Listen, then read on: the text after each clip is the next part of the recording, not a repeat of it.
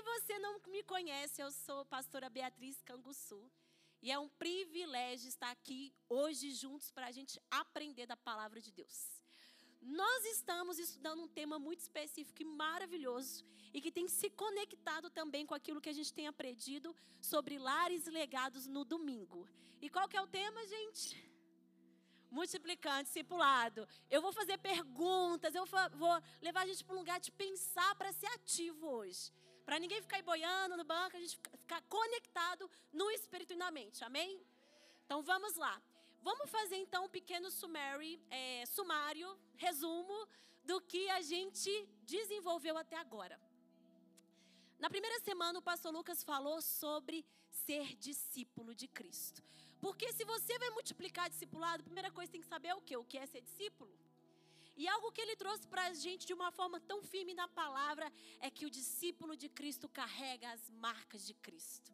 E que para ser discípulo de Cristo, você precisa o quê? Negar a si mesmo, tomar sua cruz e o seguir. E nesse id, e também ser discípulo de Cristo, é a gente entender que a gente serve ao rei. Não é uma democracia, é para o rei, é o reino do rei. A gente serve um Senhor e um rei. E sendo discípulo de Cristo, a gente segue a Cristo. E a gente aprendeu sobre destrinchando o discipulado. Se você entende para o que você foi chamado, você recebe a revelação cada vez mais de quem você é e você exerce isso. Eu me torno discípulo para começar o quê? Alcançar, construir, empoderar. E eu vou gerar discípulos. Discípulos para quem? Para mim? Não, para Cristo, o Rei. E nesse lugar também do discipulado a gente aprendeu o quê? Que nós somos corrigidos, disciplinados, recebemos cura e somos empoderados. E semana passada com a pastora Isa, a gente aprendeu sobre conexões divinas. É o lugar que Deus preza para o relacionamento. No façamos, já estava ali o relacionamento e Deus preza por transmitir isso no nosso coração. E a gente vai falar um pouquinho disso hoje também. E a pastora Isa trouxe para a gente o que é necessário para que a gente tenha essa conexão divina. Primeiro, a gente tem a percepção que o lugar que eu estou, no centro da vontade de Deus, o tempo certo, com as pessoas certas, eu sou uma conexão divina para alguém e as pessoas ao meu redor são uma conexão de Deus para a minha vida. Mas para isso, eu preciso deixar o quê? O julgamento, a crítica, e para isso também eu preciso me posicionar e ir ao encontro. E a gente tem aprendido isso, e hoje, nessa construção, a gente vai falar sobre a importância da igreja local. E eu amo falar desse tema. Sabe por quê? Porque esse tema fala de propósito. E não tem como você ser filho e filha sem entender seu propósito. Abra sua Bíblia em Hebreus 10. E a gente vai ler Hebreus 10, versículo 25. A gente vai para vários lugares da palavra, mas vamos sair aqui cheios de propósito. Amém? Hebreus 10, versículo 25 fala assim. Todo mundo abriu, gente? Amém? Todo mundo está com a Bíblia? Está atento aí? A palavra de Deus não volta vazia. Então, leia a Bíblia, abra sua Bíblia. Vamos lá. Não deixemos de reunir como igreja, segundo o costume de alguns, mas procuremos encorajar-nos uns aos outros, ainda mais quando vocês veem que, que o dia se aproxima. Para a gente trazer, já indo, destrinchando esse tema, entendendo, ok, eu preciso sair daqui entendendo, à luz da palavra, qual a importância da igreja local para a minha vida. Não tem como a gente falar de igreja local sem a gente falar do Espírito Santo. Por quê? Porque a igreja nasceu com o quê? Com o dia de Pentecoste, o batismo do Espírito Santo aos homens. Olha que poderoso, gente. Discípulos de Cristo reunidos, conectados, o Espírito veio, a igreja fluiu. Porque a gente precisa do Espírito para ser habilitado a viver como discípulo dele. E a palavra vai dizer, já estou adiantando, mas Romanos 8, 15 ao 16 fala que o Espírito de Deus testifica ao nosso espírito que somos filhos. E isso é fundamental para a gente saber o nosso propósito. E aqui, nesse versículo, eu vou trazer um pouquinho do contexto para vocês, para a gente entender a condição do que a gente precisa ter na nossa mente, no nosso coração, que a palavra nos revela a importância da igreja. Esse versículo aqui está dentro de uma carta que o autor escreveu para uma comunidade cristã de fé, que em sua maioria era judeus. Mas aí a gente já vai classificar o, o três. É, era bem diversificada essa comunidade, mas a gente vai trazer três predominâncias dentro dessa comunidade. A primeira comunidade eram judeus que tinham a religião antiga, assim dizer, se, é, conheciam a Deus, mas se converteram ao cristianismo. Reconheceram Jesus como seu único salvador e agora estavam aprendendo o que é andar na realidade de ser discípulo, receber o Espírito Santo, uma nova realidade de vida. Só que esses judeus tinham uma dificuldade. Eles ainda estavam presos na forma de pensar antiga. E eles ainda estavam presos nas suas práticas antigas. Então, os seus costumes passados os impediam de avançar como igreja. Junto com esse grupo, a gente tinha outro grupo também. Os judeus que estavam ali entendiam quem era Jesus, até aceitavam, mas não criam de todo o coração. E a terceira classe também era daqueles que não eram judeus, eram gentios, estavam ali ao redor, só que eles criam de todo o coração, mas não tinham fundamento na palavra, não tinham profundidade. E isso era o contexto do público, está sendo escrito a carta. Agora vamos saber um pouquinho do contexto da realidade ali onde que essas pessoas estavam. Aquela igreja estava sendo formada e a perseguição já estava correndo ao redor nas outras igrejas mas aquela ainda não tinha chegado. E aí já estava saindo os rumores que chegaria. E naquele cenário, ou seja, ser cristão era receber a vida em Jesus Cristo, mas também receber a sentença de morte. Porque você estaria com a sua cabeça aí, ó, a solta para correr. Por quê? Porque se você poderia, sendo cristão, você poderia ser rejeitado, acusado, traído, entregue. E nesse cenário, o autor vem trazer, e é um dos fundamentos da carta de Hebreu, ele vem falar sobre o lugar do que fez você aceitar a Cristo, o que você recebeu. E você recebe a Cristo que a palavra nos diz. Todos que confessam com o coração e creem com essa boca, deu-lhes o poder de serem feitos filhos de Deus. É pela fé. E o autor de Hebreus vem trazer isso. Olha o que vocês receberam. É pela fé. E o autor está, olha a nova aliança, é melhor do que a anterior, não fiquem presos ao passado. Olha o que Deus entregou por vocês, deu por vocês. E mais do que aceitar a fé, receber a fé, agora vocês precisam perseverar na fé. Permanecer na fé. E a gente conhece Hebreus por ser um livro de, dos heróis da fé, né? Assim dizer. E aqui, e é dentro de tudo isso, com esse público, com essas condições, dentro dessa situação externa, que vem esse versículo. E esse capítulo está dentro do lugar que o autor está falando. Perseverem na fé. E olha aqui o que, que ele está trazendo dentro desse versículo. Já, tra já traz três princípios necessários para a gente estar tá nesse lugar de igreja. Vamos destrinchar agora o versículo. Fala assim: não deixemos de nos reunir como igreja. Primeira coisa aqui, advertência.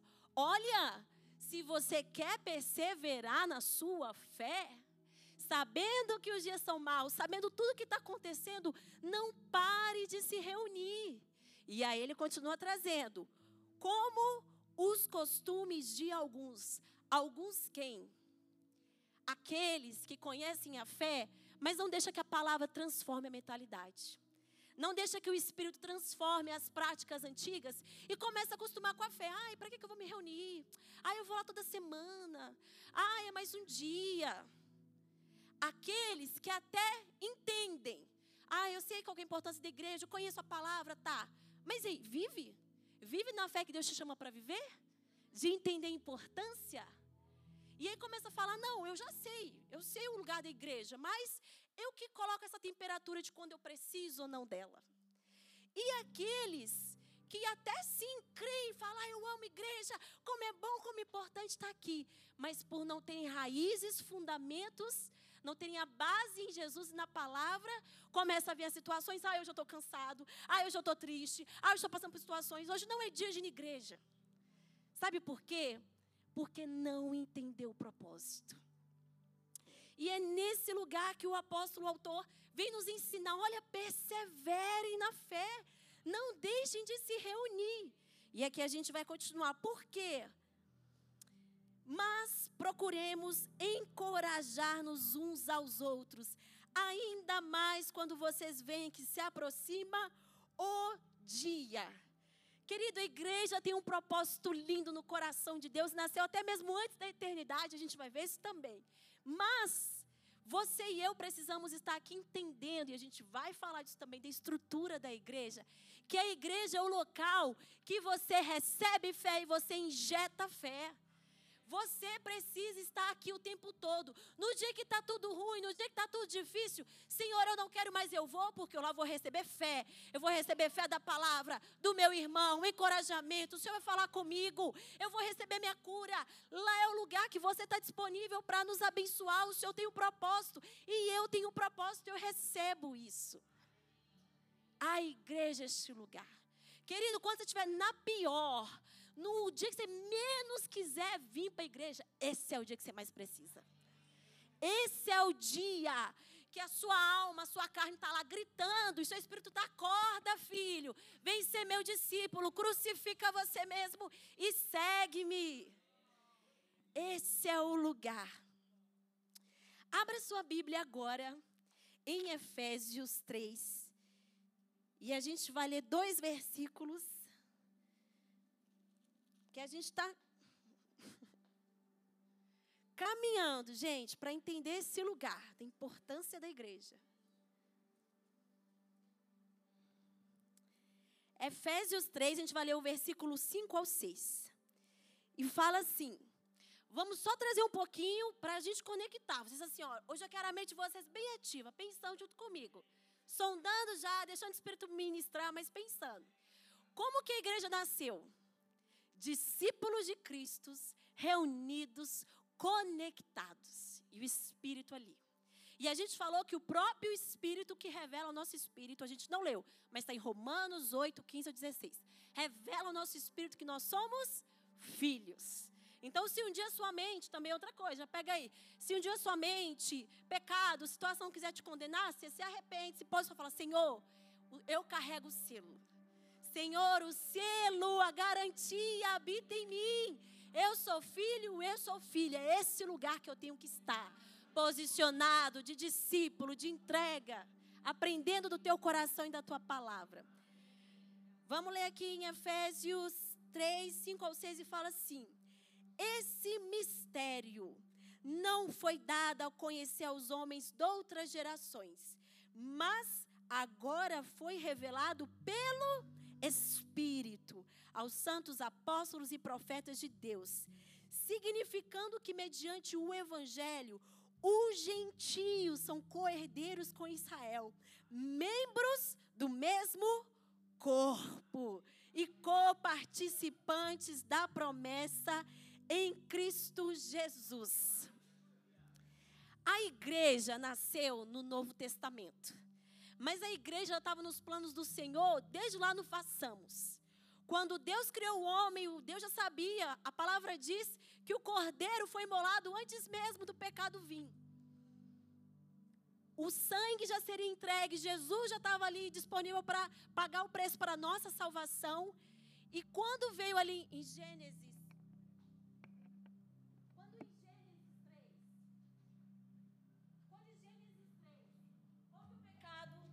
queda do homem. Estão me ouvindo, gente? Nossa, agora eu tô, até eu estou me ouvindo. Quando em Gênesis 3 veio o pecado, a queda do homem, ali também já veio a promessa, e ali também já veio a palavra de, ó, o Salvador virá e restaurará todos os homens, de todos os povos, línguas e nação. Essa palavra aqui que fala, esse mistério. A igreja que a gente tanto às vezes, se você ler sua Bíblia, você vai ver citando às vezes mistério, Novo Testamento, éramos nós. A igreja que também como Jesus ensinou seus discípulos em João 14, 15, 16, olha, eu vou, mas eu não vou deixar vocês sós. Eu vou deixar vocês o que? Eu preciso de ir para que eu envie quem? O Espírito. E Ele habitará em vocês. E Ele é o Paracleto. E Ele será o ajudador. Vocês serão capacitados, habilitados para serem meus discípulos. E é nesse lugar aqui, gente, que é importante. Quanto mais você recebe a revelação do Espírito de quem você é, mais você vai receber a revelação do Espírito do seu propósito. E ele tem tudo a ver com a igreja. Sabe por quê? Porque a igreja, assim como a palavra diz, é o corpo de quem? É o corpo de Cristo. Então, agora que a gente entendeu qual é a condição que a gente não dá importância, qual é o lugar que a gente tem que estar de reunidos e por quê? E agora que a gente já aprendeu onde que a igreja nasceu, o que, que a palavra diz? Vamos aprender da estrutura da igreja? Abra sua Bíblia em 1 Coríntios 12. Está tudo caindo aqui. 1 Coríntios 12. E a gente vai ler alguns versículos aqui. Deus é bom, amém? Estão recebendo algo? Estão pegando? Amém. Fica comigo. Fala assim, ó, 1 Coríntios 12, versículo 12. Ora, assim como o corpo é uma unidade, embora tenham muitos membros, e todos os membros, mesmo sendo muitos, formam um só corpo, assim também com respeito a Cristo. Pois em um só corpo todos nós fomos batizados em um único Espírito quer judeus, quer gregos, quer escravos, quer livres, e a todos nós foi dado de beber de um único Espírito. Olha que revelação poderosa. Querido, você não é corpo, você é membro. Olha que poderoso. Você não é corpo e você é membro. E sabe o que a palavra está falando aqui com a gente? Uma forma maravilhosa? Vamos trazer para o nosso corpo, então, natural. Porque acho que vai ficar mais próximo da gente. A minha mão foi feita para funcionar cortada na rua? Querido, se você vê uma mão, se a gente vê uma mão andando na rua sozinha, repreende, porque não vem de Deus. Não é para estar, tá, você vê um olho andando sozinho, um fígado saltando aí. Então, o que quer dizer? Um membro foi feito para quê? Foi desenhado para quê? O propósito é para quê? Funcionar no corpo. Está entendendo o seu lugar? O Senhor te fez com um propósito, o Senhor te desenhou, te deu dons, talentos. Você tem um propósito nessa terra para funcionar ligado ao corpo. E sabe por quê? Que muitas das vezes, e eu oro para que se um dia a gente tinha essa mentalidade, nós não seremos como o povo hebreu, indiferente das circunstâncias externas, mas nós estaremos juntos, reunidos, encorajando um ao outro. Mas eu não sei se você já passou por esse lugar ou conhece pessoas que passaram, que muitas das vezes não vivem a plenitude do que elas foram chamadas para viver. E sabe por quê? Porque elas não estão ligadas ao corpo. Porque o Senhor deu para elas, o corpo, de, o Senhor as formou para ser um membro.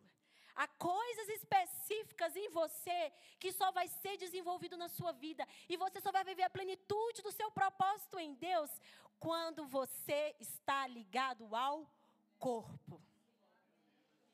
E isso é poderoso e é um divisor de águas. Quantas das vezes nós ficamos presos, estagnados naquele lugar? Sabe por quê? Aquela condição, a nossa mente ainda não foi transformada pela palavra. Ou então a gente está apegado às coisas antigas.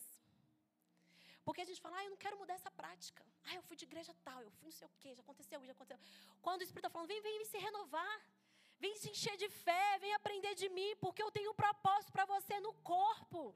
E você só funciona ligado ao corpo. Vamos continuar. O corpo não é feito. Perdão, gente, versículo 14. Vamos continuar aqui na palavra. O corpo não é feito de um só membro, mas de muitos. Se o pé disser, porque não sou mão, não pertence ao corpo, nem por isso deixa de fazer parte do corpo. E se o ouvido disser, porque não sou olho, não pertence ao corpo, nem por isso deixa de fazer parte do corpo. Sabe o que é lindo? Quantas vezes, lindo não, né? Mas sabe o que é incrível? Quantas vezes que eu e você nós nos excluímos do corpo? Eu não preciso da igreja hoje. Eu não preciso de fulano, eu não preciso de ciclano. Na verdade, a nossa mentalidade, a gente escolhe na igreja quem a gente precisa.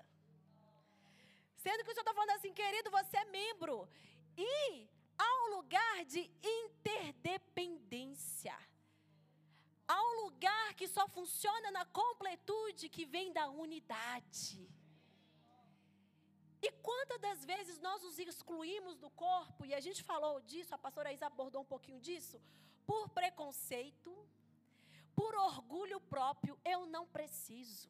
Eu tenho Deus, eu tenho revelação. Se você entendesse a palavra de Deus de forma profunda e fosse cada vez mais transformado pelo Espírito, o próprio Espírito revela para você: você precisa estar no corpo. E quantas das vezes também a gente guarda essas mentiras nossa forma de pensar, engano. Fala, não, dou conta sozinho. Dá mesmo? O que, que a palavra nos ensina? Para vocês perseverarem em fé, se reúnam. Porque no dia que você não tiver dar conta, tá ali, ó. Alguém te suportando, orando por você, chorando com você. E quanto mais nós recebemos do amor de Cristo, o que que, quando um dos, né, dos seguidores de Jesus foi perguntar para Jesus o maior mandamento, o que, que Jesus falou? Em Marcos 12, 28 a 31. Ele fala: Olha, o maior mandamento, sendo meu discípulo, é esse. Me ama de todo, ama o Senhor seu Deus, né, de todo o teu coração, entendimento e força, e ama o próximo como a ti mesmo. Olha a ordem, gente. É Deus e o próximo. Não tem você nessa história, não, querido. Olha! Primeiro é ele, segundo é o próximo. Sabe por quê? Quanto mais você recebe desse amor e você é amado, tudo que você precisa já está nele. Você recebe nele, você tem nele. E você é uma fonte disponível para dar. E assim também é no corpo. Vamos continuar com a palavra. Versículo 17 ao 18. Se todo o corpo fosse olho, onde estaria a audição? E se todo o corpo fosse ouvido, onde estaria o olfato? De fato, Deus dispôs cada um dos membros do corpo segundo a sua vontade. É segundo a vontade dele.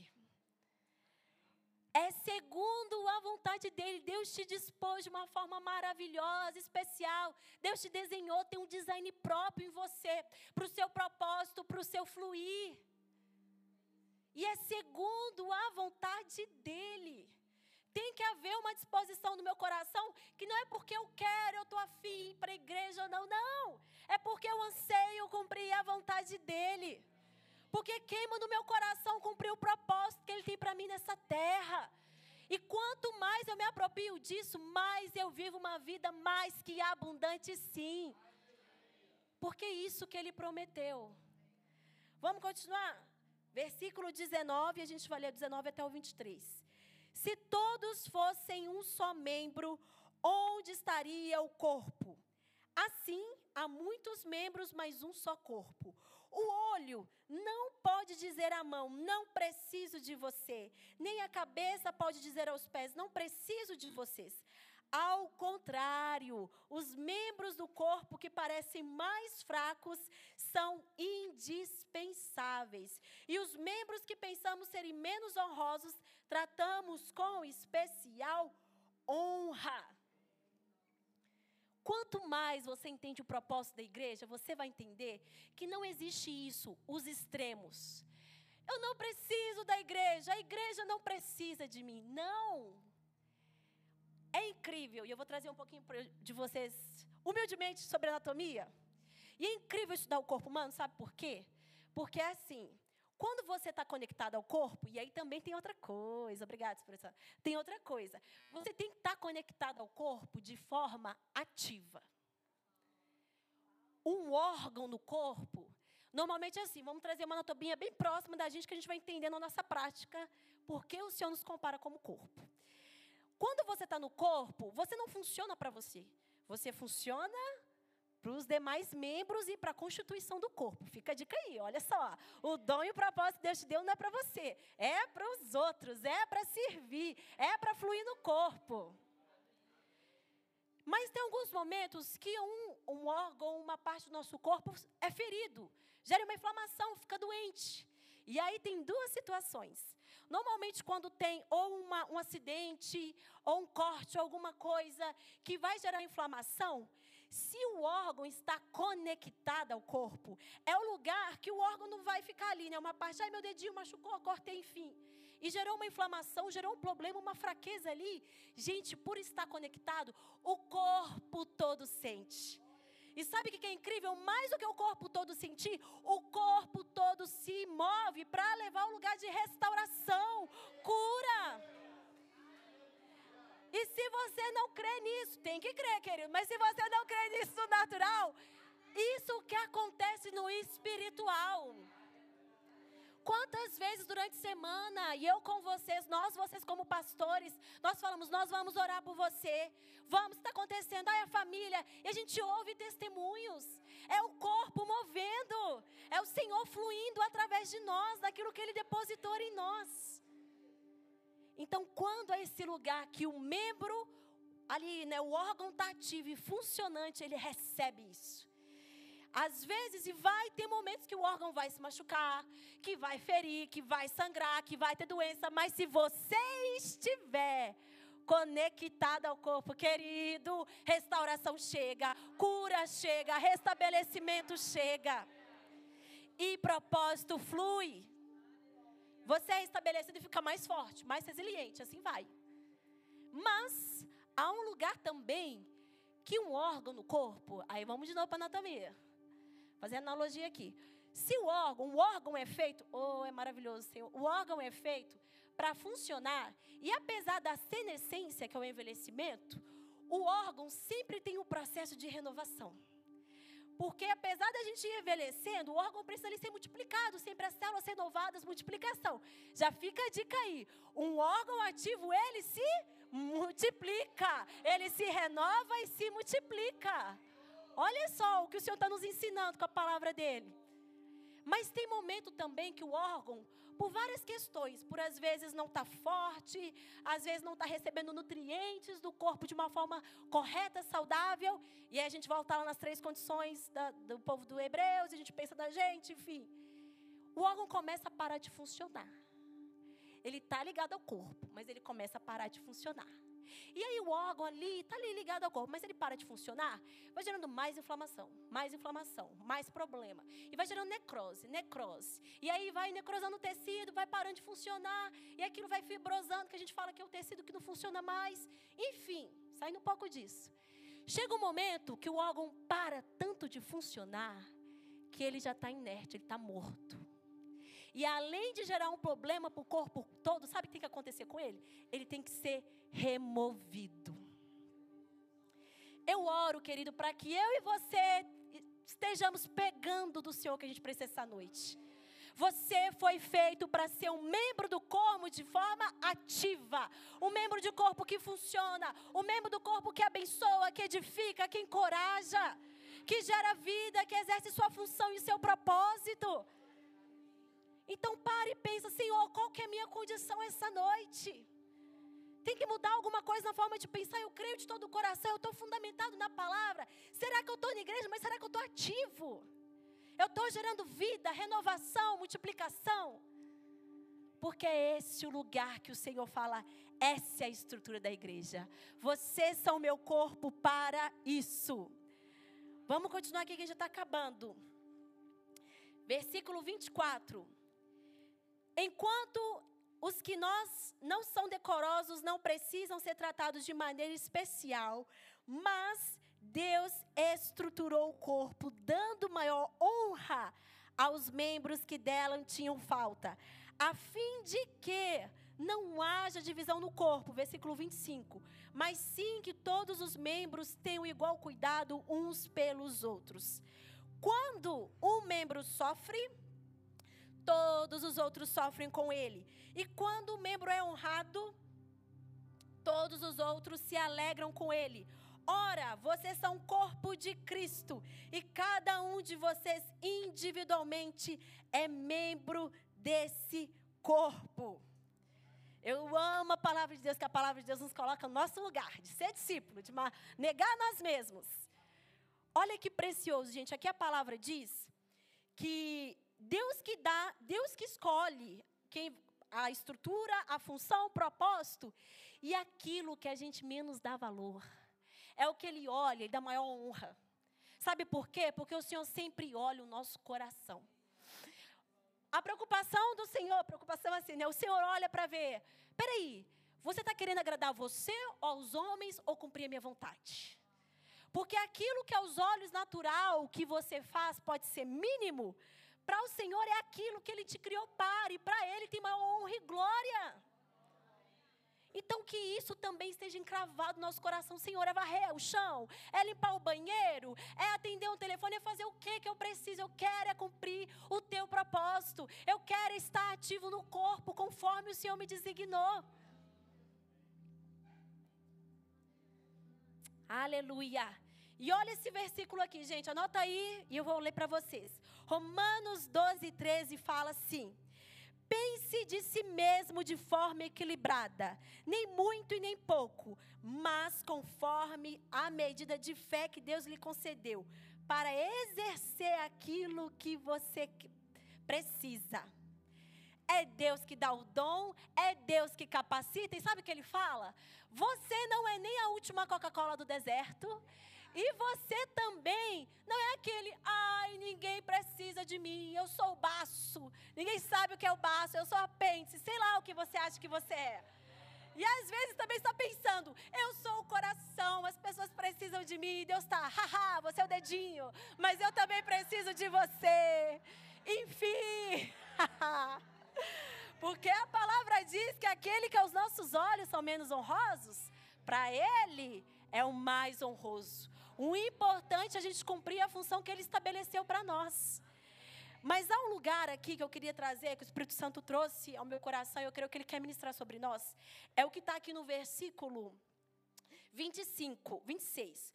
Quando o membro sofre, todos os outros sofrem com ele. Quando o membro é honrado, todos os outros se alegram com ele. A gente leu aqui em Romanos que o Espírito Santo e a palavra nos leva para um lugar de pensar com equilíbrio. Nem mais, nem menos. Equilíbrio. Isso é maravilhoso, gente. Oh, Senhor, obrigada. E quando, quantas vezes a gente toma esses dois extremos da palavra, do lugar da igreja no sofrimento e no lugar da igreja também de honra? Quantas vezes você está sofrendo e você fala, ai, mas ninguém ligou para mim. Ninguém se importou comigo. Aí eu não vou na igreja, eu fiquei magoado, eu fiquei chateado. E plá, plá, plá, plá, porque eu estou ferido, estou passando por coisa. Não que a sua dor seja menos importante. E não que você não esteja passando por uma situação. Mas, se você está conectado no corpo, ativo, Querido, você vai receber o que você precisa. Você vai receber os nutrientes. Você vai receber força, recuperação, suporte, colaboração. Então, para com essas ideias, esses enganos, mentiras de Satanás, tentando, sabe, prender a nossa mente no que é passado, no que é prática nossa, em vez de renovar pela palavra e não viver a vontade do Senhor para nós. Você está fraco, está cansado, está doente, passando pelo pior. Esteja conectado no corpo, esteja ativo. Não entre nesse lugar, minha dor, meu sofrimento. Querido, você não é o centro, Deus é. Ele é o centro. Nós somos discípulos dele. Ele já deu tudo, ele já fez tudo. Nós vivemos para o reino dele. E quanto mais a gente recebe dele, busca ele, mais a gente recebe dele o que a gente precisa. E outra coisa quanto ao sofrimento, como que a gente é, né, gente? Os extremos. A gente quer que todo mundo pare e olhe a nossa dor, em vez de estar conectado no corpo e recebendo também do cabeça, que ele é o cabeça do corpo. Quantas vezes a gente não dá o mesmo nível de atenção para a dor do outro? Quando a gente está sofrendo, quando a gente está passando pela situação, é a minha dor, é o meu problema. A igreja não suportou. Peraí, você é a igreja. Será que na sua dor não tem um outro que também está na mesma dor que você? E ambos podem ali se encorajar, se edificar, se fortalecer e se renovar? Quantas das vezes a gente volta para esse mundinho e a apóstola falou isso, gente, eu amo quando a gente recebe essas palavras. Olha, se você ama sua família mais do que a mim, você não é digno de mim. Se você ama seu trabalho, seus filhos, qualquer coisa mais do que a mim, você não é digno de mim. E quantas das vezes a gente coloca essa condição, mas é a minha família, é o meu, é pra... sendo que o Senhor está falando, querido, eu já te dei a solução, fica no corpo, conectado, e você vai receber o que você precisa. Porque o cabeça do corpo, como diz Efésios, também é Cristo. E ele está ali fluindo, operando, e na interdependência, na completude, unidade é gerada, propósito é gerado, poder é gerado. E agora sobre honra, porque aqui também falou que quando um, um membro é honrado, todos os demais são honrados. Quantas das vezes, quando a gente vê alguém na igreja sendo honrado, e todos nós, gente, eu me coloco no pacote. Sutilmente, às vezes não externa, é, é, externamente, mas sutilmente a gente fala: Ah, hum, você conhece essa pessoa? Hum, ela, o que, que ela faz de fato? Se você está ligado ao corpo e você entende que é o cabeça, primeiro, se todos nós somos membros de um corpo, a honra não é só dele, não, a honra é minha também. Eu tenho que me alegrar, festejar, que bênção, que vitória. Nossa, você conseguiu, é isso. E no final da conta, a honra não é minha nem dele, é do cabeça. É do cabeça. E é, sabe por quê? Porque isso precisa mudar a nossa mentalidade. Quanto mais a gente absorver isso da palavra, mais a gente vai estar nesse lugar de uma igreja unida. Porque a gente entende a nossa função no corpo, a gente recebe revelação pelo Espírito, a gente vive a palavra e a gente flui no propósito que o Senhor tem para nós.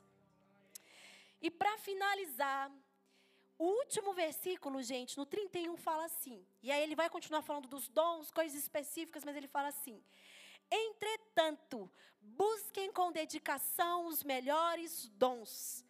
Passo agora a mostrar-lhe um caminho ainda mais excelente.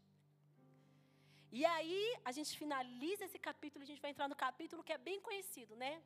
O do amor. Ou seja, ele está falando: olha, você quer viver lá o maior mandamento? Que é me amar acima de todas as coisas e amar o seu próximo como a mim mesmo? Esteja conectado. Esteja ligado. Não deixe de se reunir. Persevere na fé. Entenda seu propósito. Seja um membro ativo.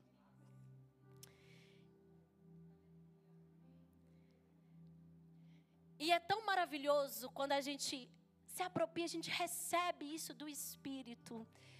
E eu oro para que cada um aqui de nós, e eu me incluo nisso, que a gente puxe do Senhor esse lugar, essa condição. Senhor, qual condição que eu estou?